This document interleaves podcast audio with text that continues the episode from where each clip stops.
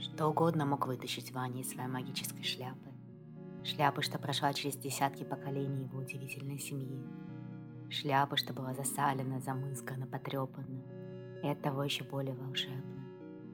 Сложно даже представить, как много рук прикасалось к ней, оставляя чувственными поцелуями жирные отпечатки пальцев на ее шелковистых полях, округлые вмятины на мягких боках, бархатистые потертости на шероховатом донце – как много губ нашептывал в нее желание, бубнило заклинание, выражало намерение. Плюнуть, сдунуть, растворить желание в магическом пространстве шляпы. Приправить его страстным порывом предвкушения чуда и позволить загаданному проявиться в его полной мощи, в его чудной красоте. Все это Ваня готовился проделать прямо сейчас, прямо здесь, на сцене, под к нему требовательные возгласы толпы. «Зайца, фокусник, дай нам зайца!» Что угодно мог вытащить Ваня из своей магической шляпы. Но публика требовала зайца.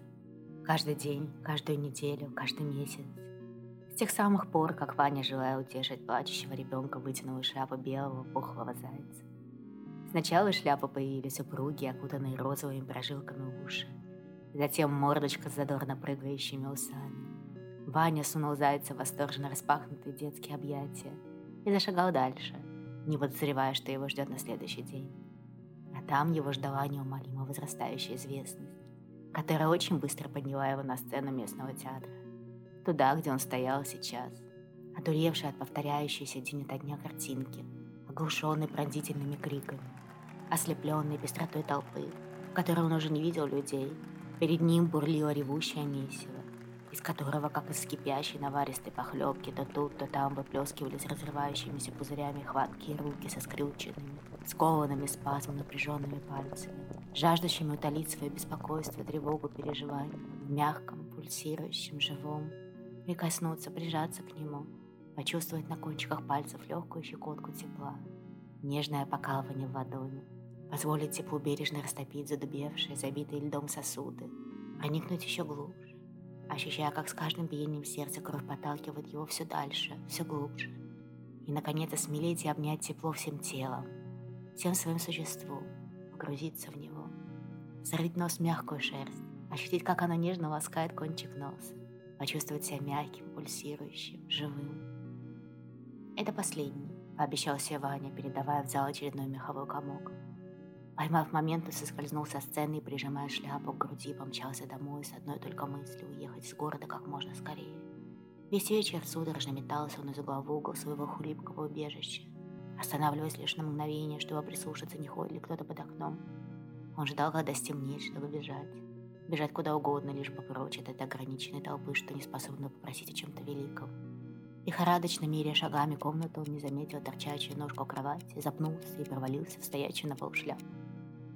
Ваня летел вниз по магическому пространству шляпы, которая словно ткань горошек причудливо была разукрашена заячьим паттерном.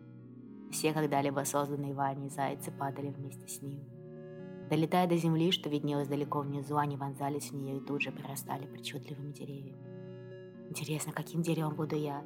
Только успел подумать Ваня, как тут же приземлился на поверхность. Земля бережно приняла его, но внутрь не пустила – Ваня так и остался стоять на ее поверхности среди диковинных деревьев с белыми, обсыпанными сахарной пудрой пуха листьями.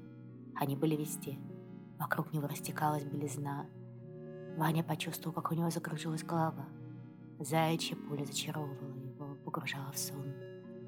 Ваня раздраженно встряхнул головой, попрыгал, поприседал, поджимался и отправился искать то, что поможет ему выбраться из этого странного места. Чем дальше шел Ваня, тем больше обращал внимание на деревья. Они больше не казались ему однородной массой. Теперь он не только видел их, но и слышал. Он слышал, как деревья счастливо смеялись. Деревья смеялись, но смех звучал не здесь. Он несся откуда-то издалека.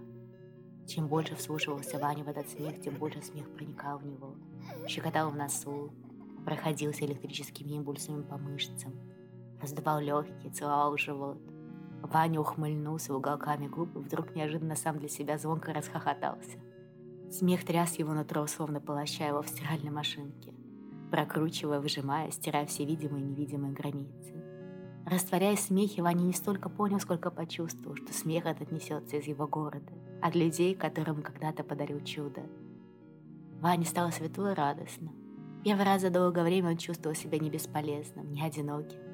В каждом дереве он видел знакомого человека. Каждому мог подойти и разделить его радость. Двигаясь дальше, Ваня не замечал, как деревья вместе с поцелуями оставляют на нем белые ворсинки. Они цеплялись за одежду, проникали под кожу. Очень скоро Ваня с ног до головы был покрыт белым густым мехом. «Зайца, фокусник, дай нам зайца!» раздалось где-то вдалеке. Ваня почувствовал, как его всасывает наверх, несет восторженно распахнутые детские объятия. Что угодно мог вытащить Ваня из своей магической шляпы. В этот раз это был он сам.